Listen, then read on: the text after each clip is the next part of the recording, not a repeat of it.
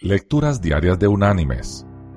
La lectura de hoy es del Evangelio de Lucas, capítulo 14, versículo 11, que dice, Cualquiera que se enaltece será humillado, y el que se humilla será enaltecido.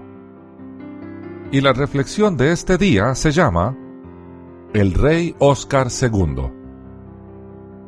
Un día, visitando una escuela de la aldea, el rey Óscar II de Suiza le preguntó a los estudiantes que nombraran los grandes reyes de Suiza.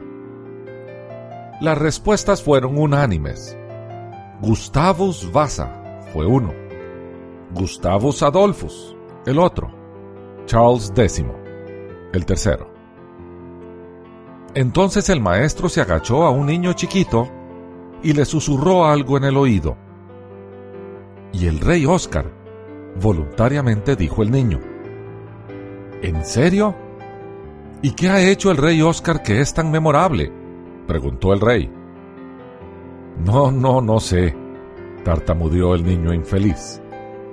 Está bien, dijo el rey. Tampoco sé yo.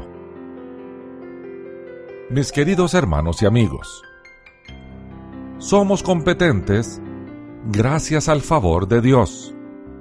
No nos enaltezcamos. Antes bien, demos la gloria al Señor. Que Dios te bendiga.